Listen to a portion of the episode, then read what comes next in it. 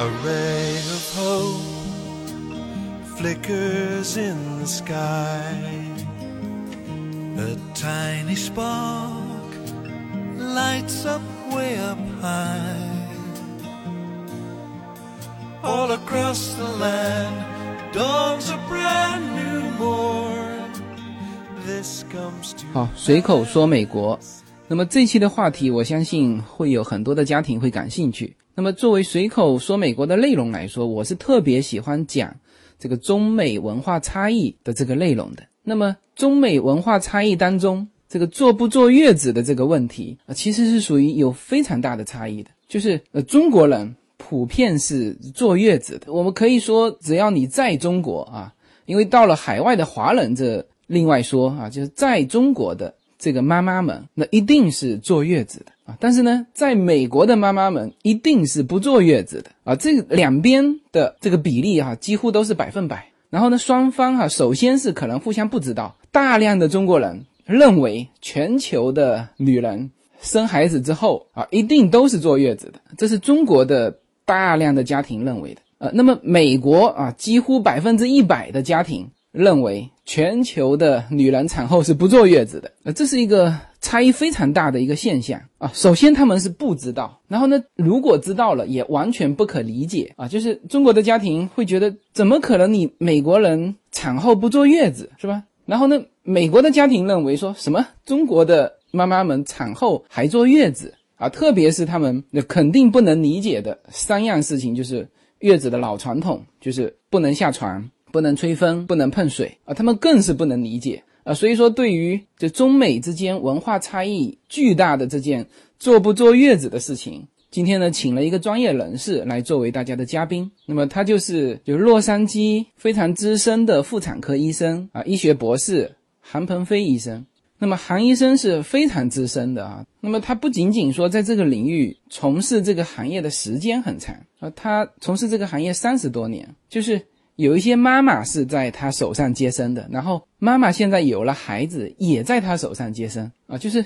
就服务了两代人。那么除了这个时间说他资深之外，那么本身他在就这个领域的这个专业度也是非常资深的。那么他除了是这个医学博士之外，那同时也是纽约州立大学医学院的总医师。那么他的头衔里面还有一个是南加大医学院产科特别小组的成员，就是他是能够提供高危险性产科服务的，就是他在这个领域就不仅服务的时间长，而且在专业度上也是非常高的。那么像这种相对专业的话题，我觉得呃能够请到韩医生来聊就不容易有争议哈。那当然，韩医生是学西医的，但是呢，他同时也是华人啊，所以对于就两边的情况都了解。所以这一期的这个话题啊，以及我和韩医生的交流，那希望呢能够把这种差异给聊清楚，好吧？那么直接进入我和韩医生的交流现场。好的，那么今天现在这个位置，我在韩医生家里，和韩鹏飞医生就坐在我身边。韩医生可以和我们随口说美国的听友打个招呼。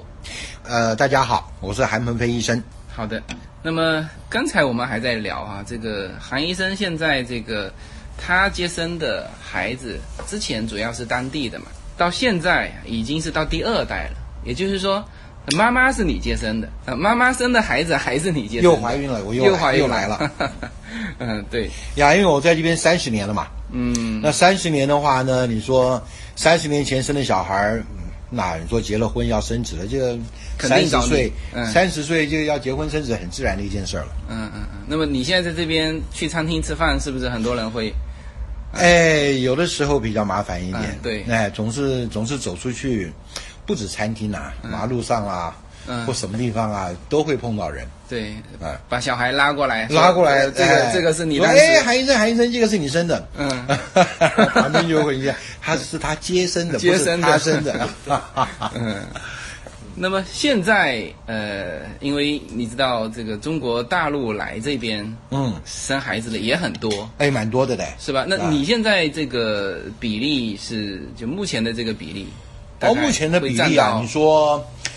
就当地的和国内过来的，我们看这样子啦，因为我们是妇产科嘛，嗯啊，有妇科有产科，嗯产科就是生小孩的，那妇科就是不怀孕的，妇科方面女生方面的问题。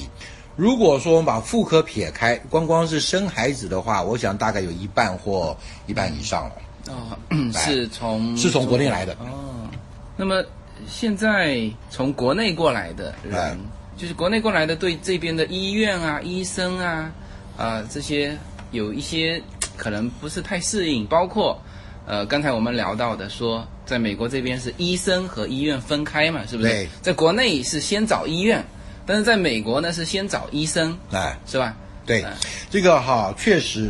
呃，现在我觉得来的人多了以后呢，大家也开始慢慢了解了。嗯，尤其是前几年的时候，那个中国妈妈们刚刚过来的时候呢，确实你可以从跟他们谈话里面，他们对于这个美国的医疗制度并不是很熟悉。啊，那美国的医疗制度跟中国确实是差很多。嗯嗯。啊，首先呢，我们讲说中国的话呢，呃，大部分的都都是在医院里面有门诊部。对，对不对？然后医生呢就属于这个医院，对他进去他不知道找哪个医生，只知哎对道找这个医院，是吧？呃，愣医甚院至我还知道呢，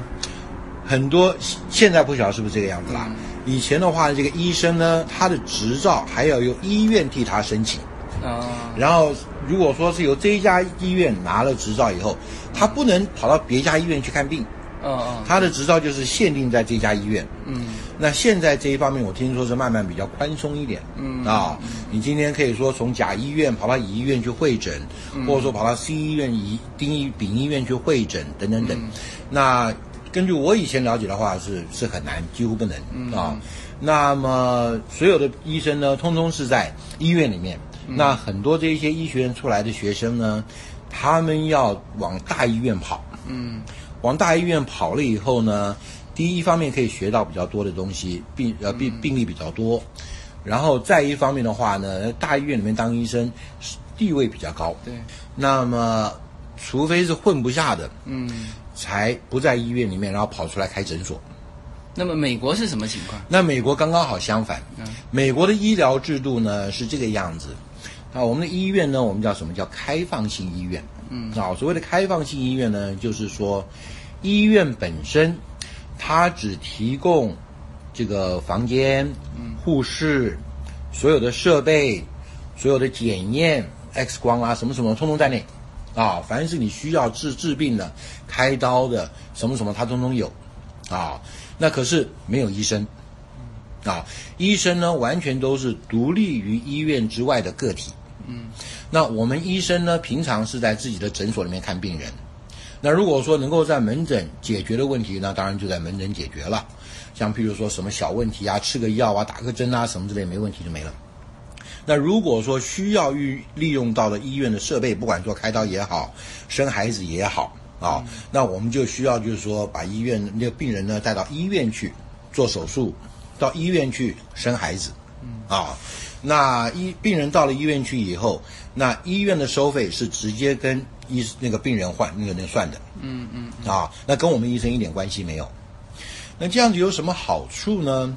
呃，我觉得这好处怎么样呢？就是说，我们医生呢，因为很很独立，嗯，啊，那我们通常一个医生呢，都是跑一六二三，看情形，通常两一家、两家、三家不等，甚至还要跑十几家的，嗯，啊，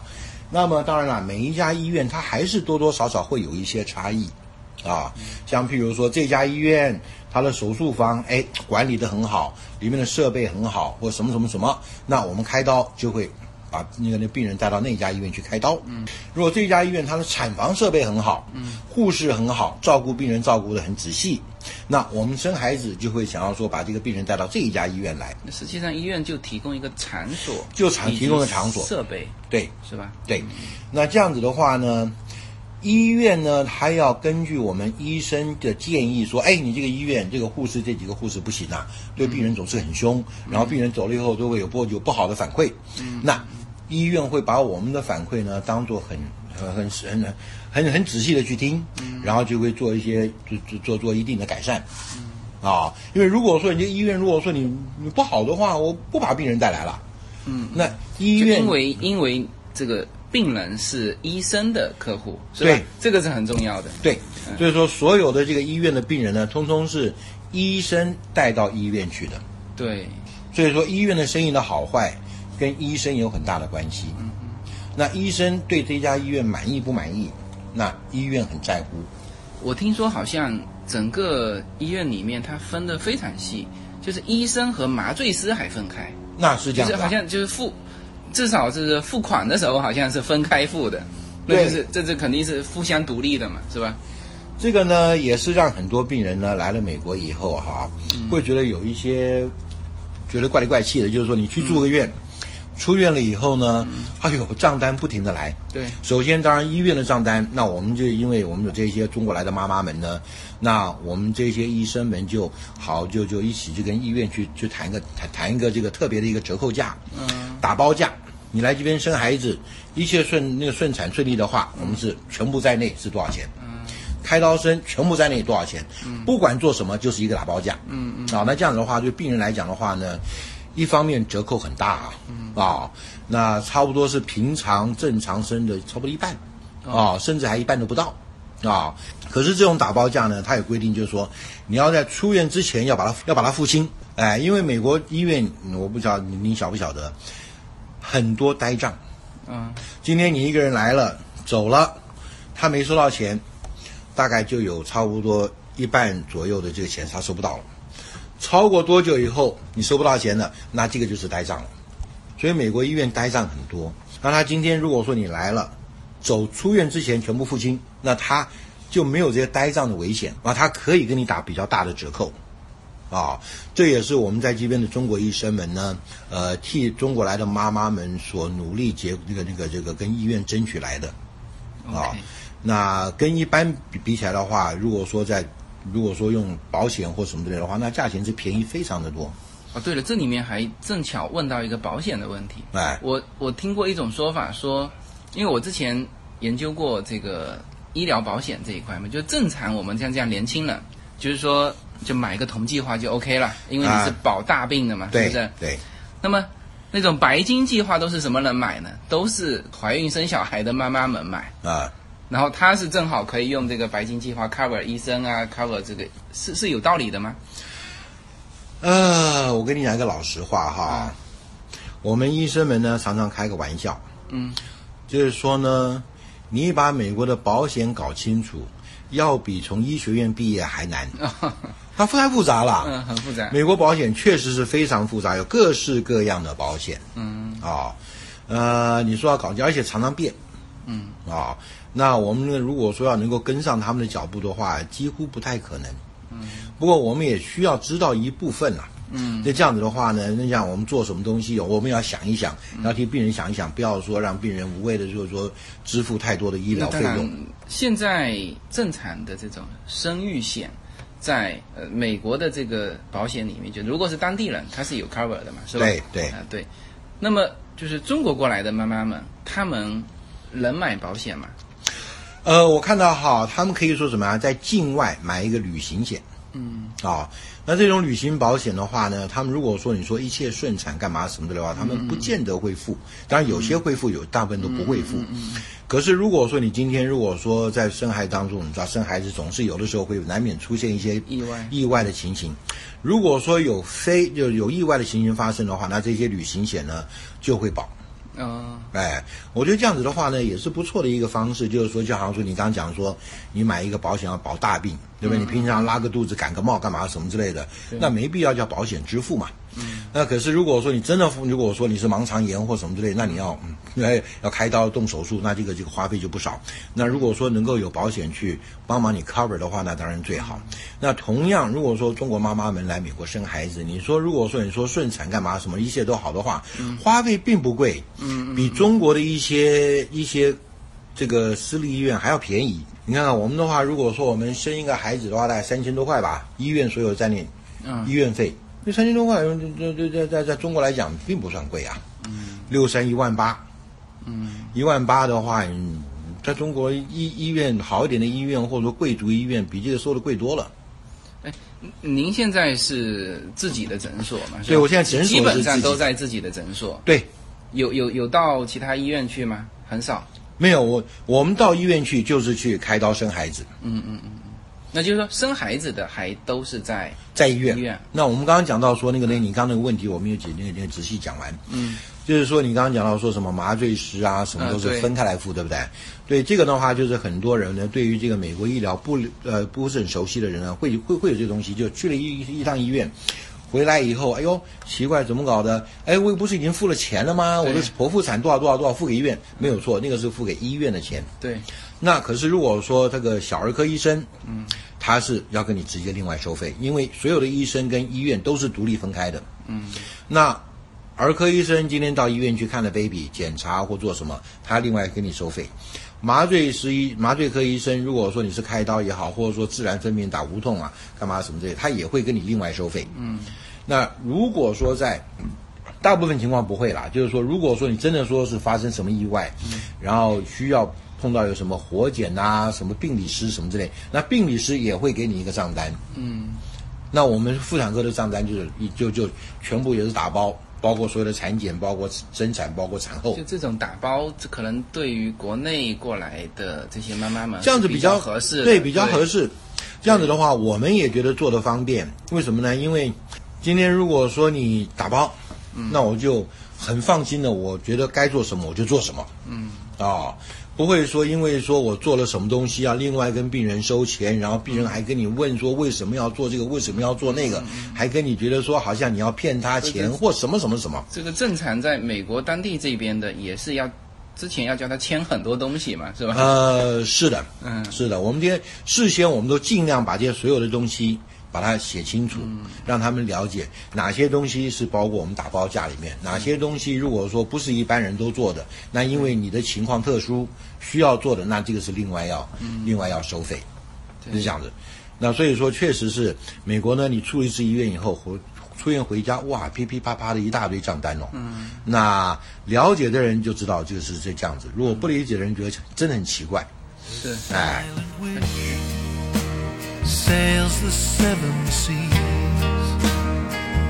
The winds of change 每一次自我突破都源于一个勇敢的开始。大家好，我的新专辑《随口说美国的中美跨境创业与投资》专辑已经上线。移民之后做什么？家庭资产如何在美投资？中小企业遭遇瓶颈，如何进行对外突破？这些话题是这个专辑希望和大家探讨的话题。自由军将携手美国东西海岸多位成功创业者与投资者，为您细细分析美国的创业与投资环境，讲述中国和美国这两个世界上最大的经济体有哪一些跨境的商业机会，以及有哪一些完全不同的商业环境和经营理念。如果您需要自由军和二十多位成功的美国创业者和投资者成为你的智囊团，那么加入我们吧。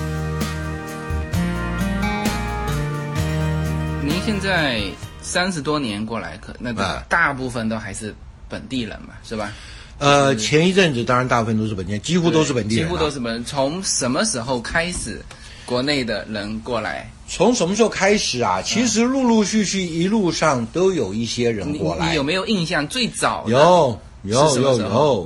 有，呃，一开始当然是嗯，中国妈妈们来开始来多的呢是差不多从二零一二年开始，嗯就开始一直往上升，一直往上升。然后那一阵子呢是突然之间一大堆人来，嗯，当然二零一二年之前也是有人来，不过没那么多。啊、陆陆续续有一些啊，什么什么，在之前在话你的印象当中，你有没有记得你第一个这个接生的这个中国过来的这个家庭是什么时间？这个我很感兴趣。哦哦，这个啊，就是这个这个是就差不多就是赴美生子的这个开始是什么时候？开始啊、嗯如果说你说开始的话，大概从两二零一零年、二零零九年左右吧，嗯，那个时候开始有人过来，嗯，那当然那个时候过来的人有是有，可是没有那么多，嗯，真正一下子这个数量开很多的话呢，是从大概从二零一二年，嗯二零一一年、一二年开始。然后呢，一三年就一下增很多，一四年又哗一下暴涨了很多，嗯，然后后现在来的趋势呢现在就慢慢又缓下来了。又缓下来了，二零一四年以后就开始慢慢缓下来了一些，是不是你这边工作量已经饱和了， 所以你感觉缓下来？那也不是啊，那 也不是，因为因为大家这个医院呐、看看这个这个中国的产妇有多少多少，他们医院也有做统有嗯计有嘛，数据的，对对对，嗯、聊到这个话题呢，为什么你是接触过当地的哎这个家庭，也接触过中国的家庭？对那这里面其实中美之间有一个差异非常大的，就是坐月子的这个事情。啊那这个事情其实在国内啊已经讨论过一阵子了。啊，美国人这个纯老美是不是都不坐月子？美国人不坐月子好，那么现在你接触到的美国人的华人啊，坐不坐月子？有的也做，不过不做的多。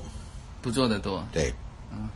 当然也有人做了。那么，但是也有人做，现在他们是怎么做的？你有那说种说一个月内不准刷牙、不准洗头吗？应该没有吧？呃，这样子吧，哈，那很多这一些方面的话呢，也跟中国的妈妈们来的人数慢慢增加呢，我们这边这个情况也有所改变，受到影响。嗯，啊，那本来呢，在这边的华人，尤其在这边住了十几、二十年、三十年的，嗯，那很多生活习性呢，也都慢慢跟美国人很相近了。对啊，那这一些人呢，你说尤其年轻人来这边念书开始的，他们本身对月子就没概念。嗯啊、有一些概念的话呢，也是听自己妈妈们、听婆婆说要注意些什么什么什么。嗯，那至于说你说要烧什么中药，要怎么补，要要注意这个要注意，自己的妈妈婆婆大概有个有一点概念，可是也不是很清楚。所以说大家呢，对于这个坐月子呢，啊、有心的人想要坐也就坐一坐吧，也没有说真正说是大刀阔斧，真正很钻研下去的做。那那个时候呢，因为你知道美国的这个这个出生率就这么低嘛，而不是说每一个人就就一每个人都生那个成群结队的去生，一个人生五六个，大概生一两个就打住了。嗯，那这边你按照人口的基数来讲的话呢，那你说华人在这边生孩子，一年能够有多少人生呢？并不是很多啊。那你说这些零零星星的人去生的话呢，那你说也没有什么特别专专门的机构，嗯，去替人家坐月子，嗯啊。那现在因为有很多妈妈从中国来了。那很多人有这方面的需要，他们想要坐月子，嗯啊，那所以说在这个地方呢，就慢慢就滋那个那个那个那个有这些滋生出来一些机构，就专门替人家坐月子，嗯啊，那或者说有一些地方呢，就是专门就如果说你不想到外面坐月子，他就卖月子餐，嗯，然后他帮你调好，不管说里面配什么中药也好，或什么什么也那么好，这种坐月子的，就是或者说我们叫做，其实我查了一下，嗯、西方人是没有坐月子的习惯的，就听都没听过了。他听都说没听过都不知道用什么词来翻译这个月子啊。哈， 对，对那那东方人，像日本人，那日本人是不坐月子的。啊那韩国有，韩国呢，它叫做护理院，啊这个就很像说现在的这种叫月子中心，啊哈它护理院基本上也是进去四周时间。然后泰国是不坐月子的，但是啊泰国的那个按摩，就是现在中国其实有一个行业哈、叫做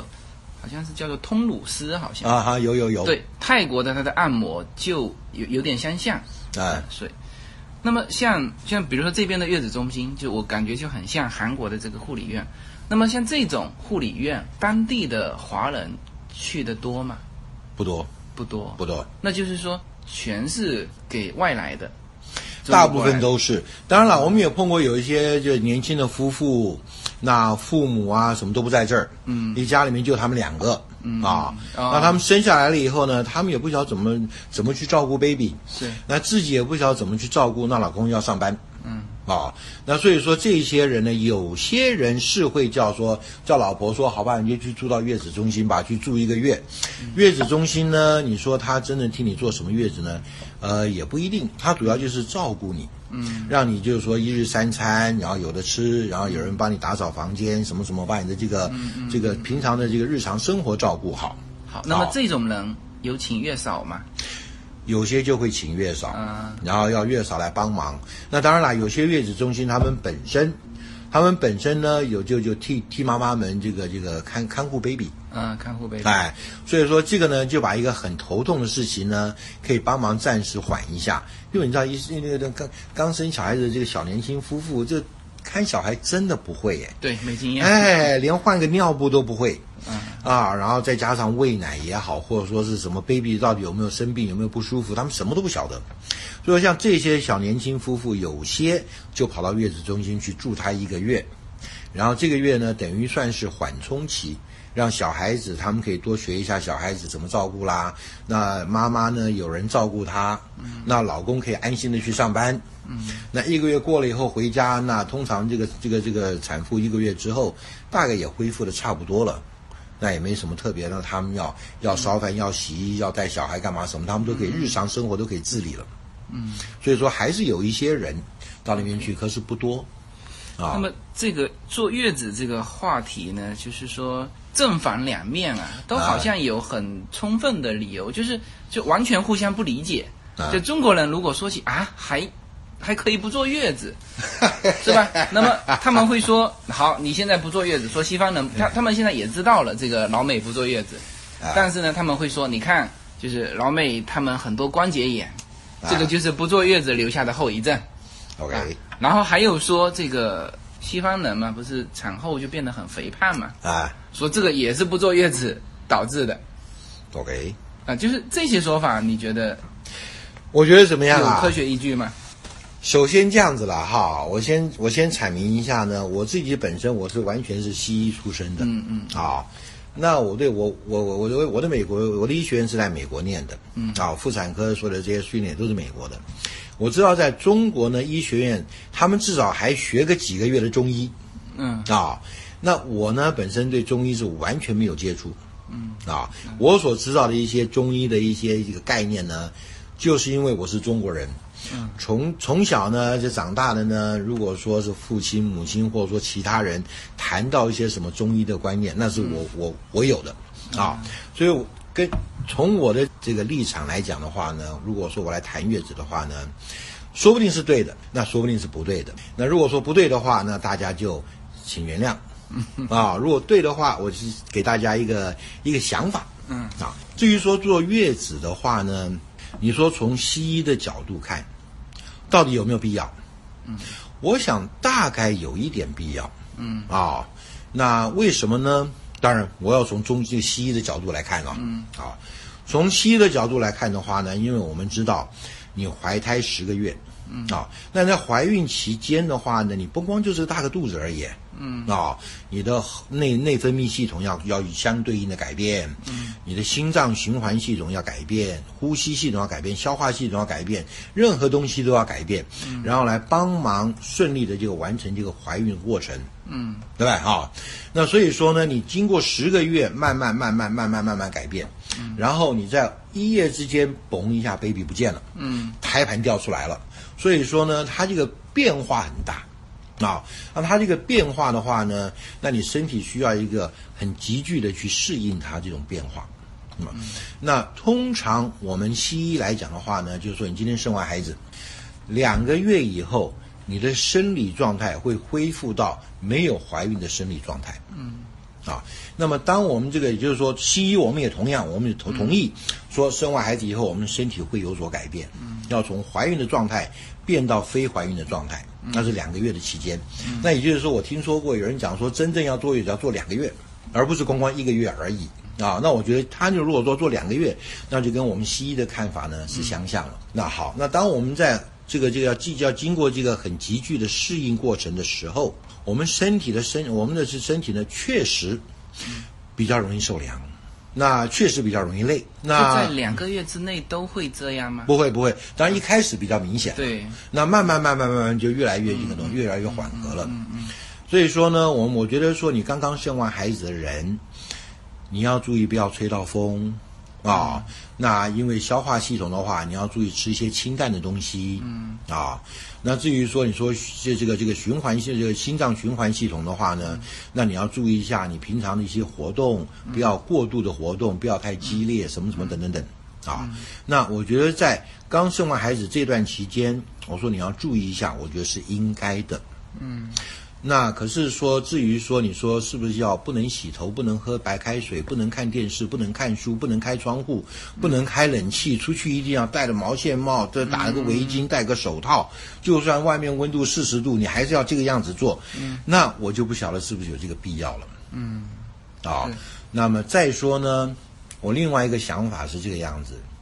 就是说以前的社会物质条物质生活条件可能没那么好。对啊、很多人确实营养不良，啊、尤其是什么缺乏蛋白质。那当你怀孕的时候，你身体确实是需要更多的营养素。嗯，那如果说你没有吃到足够的话呢，那妈妈们常常会牺牲自己的身体，然后给 baby 用。嗯，对，所以生完以后，你的身体是很虚弱。嗯，那你需要去好好的补一补啊，去注意一下营养的这个摄取啊，等等等。我觉得或许是有很很重要的一个这个这个影响。嗯，可是现代的人呢，我们讲的营养不良的时候，我们是指什么？是营养摄取不均衡。嗯，而不是摄取不够。嗯，啊、你或许摄取太多的蛋白质，或许摄取太多的脂肪。嗯，你一天摄取太多的卡路里。嗯，超过你所需的。啊、那像我尤其是在美国的这个这个饮食习惯里面，它的脂肪的含那个吸摄取很多。嗯，啊，就是我们现在所谓的营养不良是是营养素摄取不均衡。嗯，OK，那这个呢，所以说以前如果说生完孩子要好好补一补啊，干嘛什么的，那这个是说不定是以前明朝、清朝留下来的这个这个想法。嗯，那现在到了这年头，你还要拘泥于古时候的这个想法、古时候的做法，现在还是同样的做。那我觉得就好像有点说，以前古时候写毛笔，你要这个手腕要提空，然后身体要坐正，对不对？那写字的时候要怎么写法？那你今这年头大家都是用铅笔写一写，圆珠笔写一写，你躺着也可以写，坐着也可以写，你开车方面方面你也可以写，就没有说如果说你一定要用以前写毛笔的时候的一些要求，嗯，来要求现在用铅笔写字，那就有点过，就有点过了。这可能跟以前的那个厂房的条件也有关系吧。就是我想有哎、就是我看了一个东西，就是说他以前的话，就是主要是碱剂带的时候的这个，就是那个设备啊，带菌，就是反正整个的这个生产过程都有可能对被细菌感染了，对，是吧？那现在的这个条件已经呃肯定不会出现这种问题了。这个就是什么呀？以前的人呢，常常讲说你生个孩子就是鬼门关走一遭，嗯，对不对啊？那你现在的话，谁还会想说你生孩子鬼门关走一遭啊？嗯，他们不只说要生的安全，还要产房的设备要很像，好像家里面一样，还有插盆花、挂个画，然后老公在旁边给你放音乐，然后跟你开开心心的聊，然后还要打上无痛，然后让你笑嘻嘻的，一面看电视一面聊天，一面画手机，然后一面生孩 子。这边孩子就出来了，哎，你就那那那一天我还替一个人生呢。嗯，她生了以后呢，我说 baby 出来了，她老公不在，嗯她就拿了手机来，我要照相，我要照相。啊，她一面生孩子，一面要替自己在 在照相。嗯，那那以前古时候哪有这种事儿啊？对，对不对？以前古时候的话呢，你说，呃，如果说碰到一些什么紧急状况，baby 生不下来难产，那 baby 死了就死了。那 baby 死了，妈妈也可能死啊，或者说产后大出血，你也来不及救，就死了。嗯，对不对哈？还有像你刚刚讲提到那个感染，那感染的情况，那以前很常常发生啊，就算美国也是一样。嗯，你说在一一九三零年、一九四零年、五零年那个时候，我们叫产乳热嘛，就生完孩子以后宫腔内发炎，就叫产乳热。那现在几乎没听说过了。啊、你在生孩子的时候该打抗生素，预防性的打抗抗生素。你说该消毒的，通通消毒的干干净净。然后这个状况都是无菌设备，所有的用的器材都是消毒过的。那真的产后要感染的机会很少啊。不过您刚提到，就是说是以前生孩子生完跟现在生孩子生完，除了这些之外啊，我觉得一个很大的一个差别是什么东西？因为这是我从我自己个人的这个体验上来看的哈。有一次，两个妈妈一起生孩子，刚刚好，两个人的 baby 都差不多大小，那两个人的个头也差不多大小，那两个人生完了以后，他们是整个产程也都差不多，啊，这个就刚好我那天运气很好，有个有个对照组，嗯那一个呢就是相信，纯自然，嗯不吃药不打针，他有的时候连吊针他都不愿意打，可是非打不可啦，不吃药不打针什么意思？就是说他不要止痛药。哦，就是一定要要完全自然，完全自然的分娩，哎，完全自然，哦，对。然后呢，痛起来他就 那么用呼吸的方式来控制这个那个止痛，他为然后什么控制。不不不打针？我有些人就是喜欢崇尚自然呐、啊，就一切都要自然，就不要说有人为的就这个怕有干副涉作用就是了。我不晓得是该怕有副作用，还是有些什么东西。反正他们嗯的、他们的观念就是，我要所有的药物什么什么，我能够不嗯用，都不我要尽量不用。嗯，啊，要纯自然。好，那另外一个妈妈说：“哎呦，痛，赶快给我打无痛。”嗯，然后呢，一个晚上痛下来了以后呢，打无痛的那个妈妈生下来了，然后呢很开心，叫老公过来这边哦，然后一起照相哦。我这样弄完了以后，他还把我叫过去来跟 baby 跟妈妈一起照相，很开心，精神很好。嗯那另外那个要崇尚自然的那个呢，因为痛了一晚上，对他生下来了以后，我把它拿来说，哎，你看这个你的 baby，他眼睛张开看一看，说哦，好好好，哎已经然后没有这个已体经力就了已经整没个有这人个都体虚力了脱对掉了对对对对，啊、那我觉得现在这年头呢，在美国因为无痛分娩的这个这个广泛的流行呢，你生完孩子又没那么痛，嗯，而且精神很好，嗯，跟没生过一样。那我第二天去巡房看他们生完的时候。精神都好，那有些是红个大眼睛，那是为什么？那因为被 baby 吵了，baby 一晚上不睡觉，那他一晚上也不能睡，那这个就另当别论。不过一般来讲，生完以后他们精神都很好。没有什么能够阻挡你对自由的向往。人生是一趟旅程，精彩的是沿途的风景。大家好，非常高兴能够在二零一七年继续和大家相遇在《随口说美国》。那么现在大家除了听我的音频节目之外，大家还可以登录我的微信公众号，公众号的名字是英文大写的 L 一，然后是数字二零一零零一一五。大家可以找到无限空间。这是一个新移民家庭和一个在美国打拼的一个普通创业者的个人空间。同时，我还开通了新浪微博，名字也是随口说美国。移动互联网的神奇之处呢，就是可以把同类的人拉得很近。天涯若比邻，世界地球村。让我们享受这个自由连接的世界吧。蓝莲花。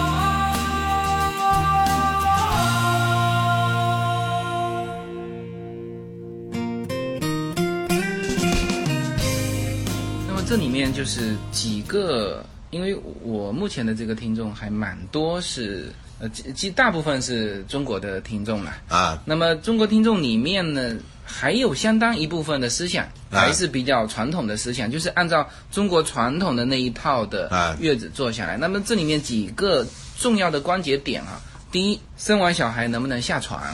下床走路，当然要下床。当然要下床啊。为什么呢？因为生完孩子以后呢，头一个月特别容易产生血栓。啊，我不知道林小怪什么叫血栓？我知道嗯血栓就是尤其在腿部的血管里面、静脉里面呢产生血块。嗯啊、那如果说这个血栓呢，从这个这个这个血块从腿部的这个血管呜顺流跑到心脏，然后流到肺脏去，这叫肺栓塞。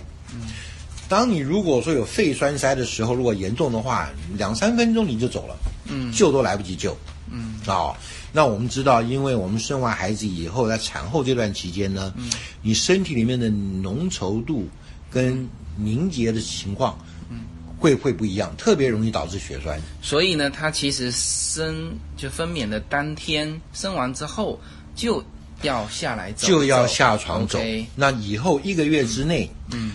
都要能够动一动，就要尽量动一动，好，要这是避免血栓这是一个问题，这个已经是从很科学的角度来回答这个问题。啊。第二，能不能喝冷水？其实喝冷水的话呢，我是觉得说，你今天喝了冷水，你喝了冷水下去，到了胃里面就变成体温了。嗯嗯嗯，那当然，你就就冷水下去，你会不会刺激到你的胃？那说不定会。嗯就是啊，你你以前习惯喝冷水的，你就喝冷水；我你以前习惯喝热水的，就还是喝热水，是这意思吗？，呃，那看冬天夏天了对不对啊？ 对对对你夏天你热的那个样子，嗯你少量的喝一点点冷水下去，没多久就变成体温了。嗯，那我想应该没什么太大的问题，就是在分娩当日也是可以喝的。当然可以啊。 OK，我们在美国生孩子嗯呢，很多中国来的妈妈不习惯，就怎么样？因为你在分娩过程当中，你不可以吃东西嘛，嗯嗯，不可以吃东西，那怎么办呢？那他们又渴，就给他们嚼冰块。嗯、所以说， 在美国啊等生一下孩子分娩当日是不能吃，呃，不能什么，不能进食，不能进食。OK，啊对，因为你生孩子呢，你不跟保证说这个人不一定不啊，会需要对补那腹他喝嘛。水是不能喝。喝水的话也可以，那可是为了要限制他喝多少水，哦所以我们就给他嚼冰块。对对，这个这个问题，我老婆原来也遇到过， 也是我对不对哈？也是这样子，一面生对孩子，在那边分娩过程躺在床上给他吃冰块吃，冰块，对，哎，这个中国人就觉得好奇怪，你怎么可以给我吃冰块呢？嗯，呃，然后要求要喝热水，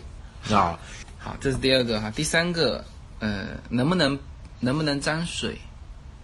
就中国的传统的月子是绝对不可以沾水的，这沾水是包括洗头、洗澡，啊甚至说水都不能碰，OK 这个可以吗？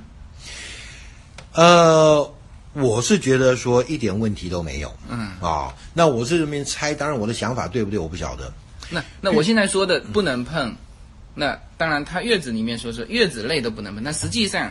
呃，我们举极端的一点就是说分娩的当日能就是或者说第二天、第三天能不能就洗头洗澡当然可以啊，啊、对，当然可以啊，嗯，那我是觉得是有什么差别呢？嗯。就是说，以前呢，说不定在明朝、清朝，然后尤其在北方，你说生活条件不是那么好，冬天的时候，然后你像以前我们小的时候都这样子，要洗个澡，你要拿个大大锅子去烧，烧一锅子开水，然后拿那个水去泡到澡盆里面去，或者冷水，然后拿这个喷子去洗。嗯，我不知道你你年纪太轻，你说不定没经过这个日子啦。嗯，那我们拿那个水呢摇一下，然后往身上喷一喷，擦了肥皂，然后再拿这个温水，然后往身上把肥皂冲掉。嗯啊，就以前我们小的时候是这个样子，就有一个洗澡盆，嗯啊，烧一锅热水，有个洗澡盆在那里。明白。明白那那个时候呢，如果说你的这个这个房子条件不是那么好，木板搭起来的中间还有缝，嗯，你北风一吹，哇，冷的你要死，嗯，你好好的人，你这样一吹，你就要生病了，都会生病的。哎，那孕妇的话呢，当然就不要嘛，嗯，对吧？哈，那如果说你说你一说今天的这个生活条件，你在洗澡房里面，就洗澡房里面就门一关一门一开，嗯然后呢，这个暖气一开，或者说这个这个这个浴这个浴室那个莲蓬头的上面有个暖灯，嗯，你一打开还有个热热热的那个那个东西下来，洗完头你那个吹风机一吹就干了，对，完全不会着凉这中一国说。传统的月子里面就是吹风机这都不能吹的。对，那你说是不是说因为以前的生活条件那样子，所以说不建议洗澡、洗头？嗯，那今天仍然不建议。嗯，那事实上今天的物质这个条件，会不会？这个再说那个，就是这种在特别是产后的几天那用这个吹风机，会不会？人家现在说就是以后会造成的后遗症就是老了之后会头痛。呃，当然我没有办法说这么细的说会不会头痛，会不会关节痛，会不会有这个或什么。我只是大概的这样看一下。如果说你说中国人跟美国人的健康状态来讲，或者说寿限来讲，嗯，美国人不见得活得比中国人短命啊。你的肠啊，这嗯个这个这个有数据的，哎嗯，那当然啦，美国有很多心脏病啊、高血压什么之类，那我想跟他们的饮食有关系啊。那你说美国人有一些什么什么？你说你说，事实上，我们看以现在就不大概不太会了。以前我们上一代或上上一代的这些中国妇女，这个驼背、弯腰驼背，然后嗯那种就就我们叫叫老妪，对不对哈？那弯腰驼背，然后矮掉的，就是骨质疏松的很厉害的，然后走路都要拿一个龙头拐杖这样去走路的，嗯多得很。嗯。美国很少，那现在啊中国这这这个也很少了。对啊，现在中国现在老也人少了嘛，对老对不对人？那你说，你说，我说，所以我讲上一代或上对上一代，对。我觉得美国人看起来年纪大了，看起来比中国人年那个那个那个精神好哎，嗯，健康状态要好得多哎，嗯，那他们也没坐月子啊，嗯，当然你说是不是会头痛，那我就不晓得了啦，嗯，啊，那你说会不会说是什么什么什么其他，我也不晓得，我只是从从大方向来看，你整体的健康状态来讲，我不觉得美国人健康状态会比中国人差，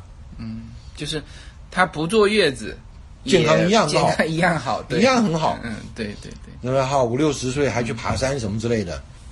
台湾人也是坐月子的嘛，是吧？台湾也坐月子，不过也要看啊。其实台湾坐月子啊，我觉得现在台湾也是坐月子的呀，现在台湾坐月子的人也是越来越多了。啊，以前也也并不见得说那么讲究坐月子。嗯那我想这个坐月子这个东西哈，除了说我们中国人有这个中医的这个影响观念的影响嗯之外，那至于说现在月子为什么会这么流行呢？一方面，我想大概就是因为现在经济情况比较好，嗯，啊，物质条件优渥，大家有这个余力来坐月子，啊。其次呢，是因为说大家开始有余力来坐月子以后呢，那很多专门机构要替人家坐月子的，或者说宣传坐月子的，也越来越多。有这个产业链，哎，有产业链。对，那今天呢，如果说我是做做这个产业方面的，如果说我不把月子弄得非常复杂，嗯，让你如果说你自己想坐月子根本就做不 了，你非要找我做不可，嗯啊，他把它弄得很复杂很复杂，嗯，那你今天喝个什么汤啦，弄个什么包什么东西啊，用什么中药啦，或者什么什么什么什么什么，然后不能吹风，不能说我们住的环境或者什么，他弄得非常复杂，弄得说你这些小年轻人，如果说我要自己坐月子，变成一种不可能的事了。嗯，那就坐月子变得非常复杂。嗯，所以我觉得这个的话呢，我觉得是因为这个样子。嗯，所以说经过他们这一些这些机构去去去宣传坐月子什么什么什么，那人听多了哦，你你坐你坐月子，他坐月子，然后我也坐月子，就是然后所以说现在坐月子的人是越来越多了。嗯有没有必要？我不晓得。你现在说的是台湾的情况，台湾情况也好，或美国洛杉矶这边也好，啊都一样，都是因为说，一方面是因为经济好那了，现在中国大陆反倒是我刚才说的那些老传统的，说不能下床，啊不能喝冷水，不能洗头洗澡，这些实际上是在改善。啊你你你包括我我老婆，她就是我我大女儿是在中国生的嘛，啊，她也是，好像是第二天第三天就洗就洗头了。然后就东跑西跑了，就东跑西跑了嘛。哎她她生小孩就是她大概是凌晨五点生的，八点钟啊我的那个亲戚就是这个医院里面的熟人嘛，他进来看我老婆的时候，就发现我老婆就站在那里了，嗯被看的都都他都吓一跳嘛，对吧？嗯就是现在确实是你你包括从那个发型你可以看得出来，啊，我不知道台湾怎么样哈、我也不知道美国之前怎么样。就是中国以前一遇到生孩子的剪头发，为什么？因为他不能洗头，要坐月子，要坐月子，他不能洗头，所以就是他又剪头发了。你去看现在的年轻人，就很少剪头发。很少啦，对、嗯，对，以前是确实是有啊，对对就为了要要快生了，就赶快把头发剪短。对那对，，现在已经没什么了啊，现在就现在大家比较更注重漂亮了 对对对 呃，是那所至以于说你说哈，一个月不洗头、不洗脸、不碰水、不这个不那个，那我觉得感染的机会会增加很多哎。啊，对，更更不好。是的，我是呃，是不是会导致更不好的结果？那我当然不敢讲了。对嗯对啊，不过按照一般的这个原则上来看的话，你这么做，我觉得应该会增加感染的机会。哎嗯，对，脏嘛，对吧？这这个这个就是你这，你就是要保持干净嘛。是是是是，哎，尤其是你们啊，你做完你生完孩子，你要有恶露哎，对吧？流血，嗯，那流血滴滴答答滴滴答答流，要流一个月，嗯，那你说生完孩子以后，你说会阴那个地方特别湿，嗯，特别热，再加上有血，嗯，这是造成感染的温床啊。所以我那边的那个那个清洁卫生，个人的卫生那个清洁习惯，我觉得应该是很重要。就是这个包括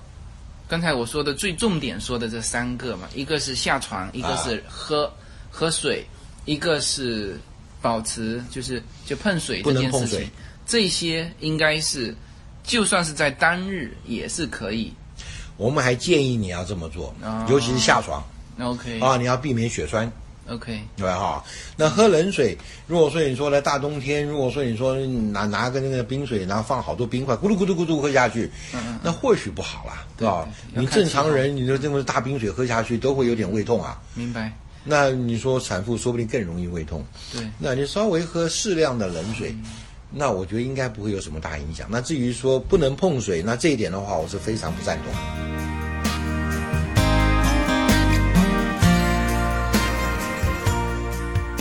大家好，二零一七年我将继续更新我的移民专辑。随口说美国移民专辑是一个一步一步指导你实现美国梦的更加专业的一个专辑。现在在我的名字下分为专辑版和单集版，大家也可以在喜马拉雅上搜寻“随口说美国移民专辑”，你就会找到这两个专辑，相同的内容，不同的付费方式，欢迎点击。 somehow. All across the land dawns a brand new morn. This comes to pass when a child is OK，我我整体听下来哈、啊，月子这个事情呢，其一个它有传统文化啊，这个哎，这甚至这个传统文化呢，还还不仅仅是传统，就是新型的家庭的文化里面，嗯，因为我在网络上看过关于这个坐不坐月子的这个讨论，哎，那么很多年轻的妈妈呢，她是站在女权主义的立场，啊就是就是说哪个男人敢说你不给坐月子啊你不给坐月子，哇，那这个男人是肯定不是一个好丈夫，对吧？就是已经上升到这个级别，所以说我把它归到这个叫做、呃传统文化啊对吧？就这个从这个角度说，这个你把它当成月子也好，你把它当成这个韩国的这个叫做护理院，啊就是就静养嘛，休息好嘛，哎就休息好甚至这您刚才说的不只是一个月时间，呃甚至是两个月时间。两个月，当然第一个月应该是那个那个那个变化更大。嗯对那第真正到完全恢复正常的这个非怀孕的生理状态呢，要两个月嗯，是的，是的。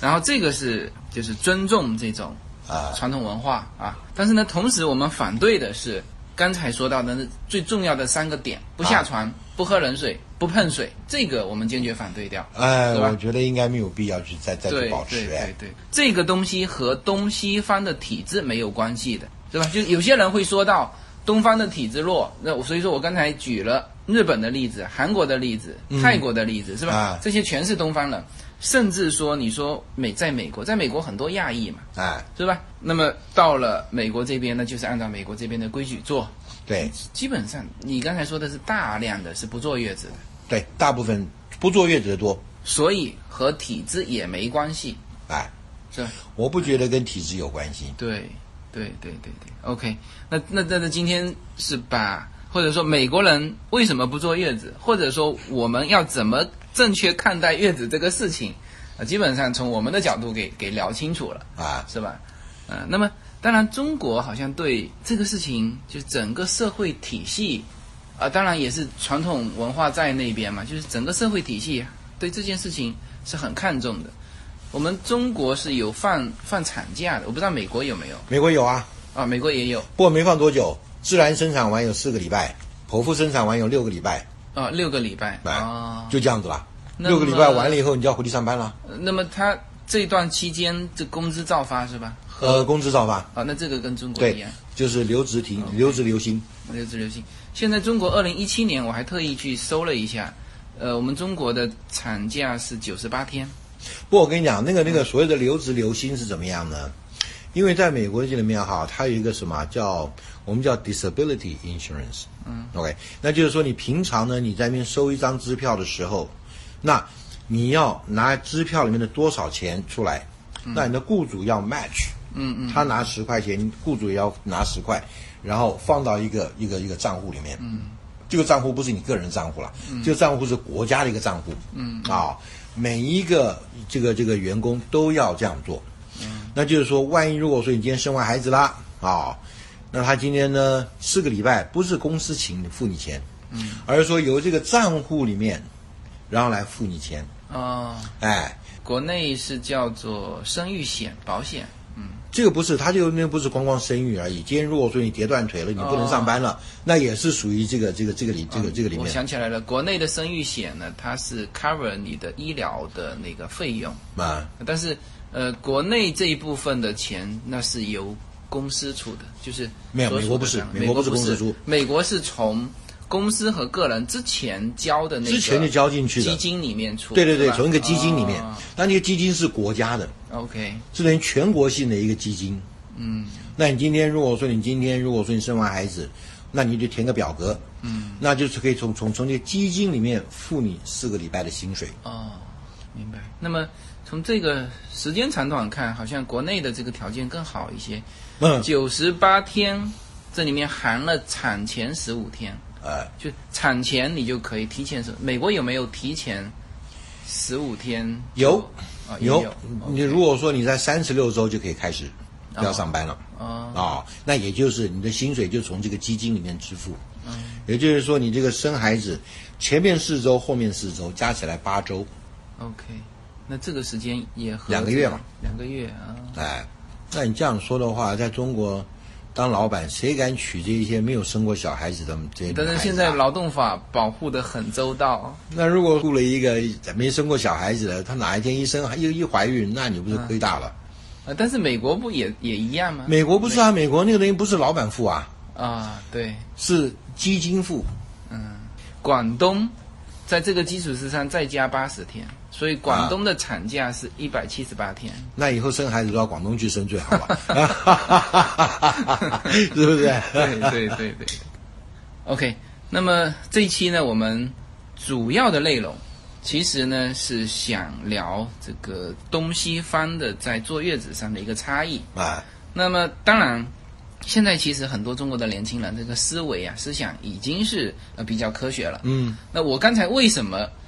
把那个重点一个一个的问这个韩医生说，是不是不能下床，是不是不能冲呃这个喝冷水喝冷水，是不是不能碰水？啊就其实现在中国很多年轻人都都已经很清楚，但是呢，很多长辈呀、上一呃呃妈妈上或一婆辈婆啊一定是这样要求，所以他们也有的时候，就是应该来说这样说一下，他们变得模糊了。啊，他们在这个事情上，呃，不是太清晰。但是我希望这一期节目呢，韩医生说完，至少在这三点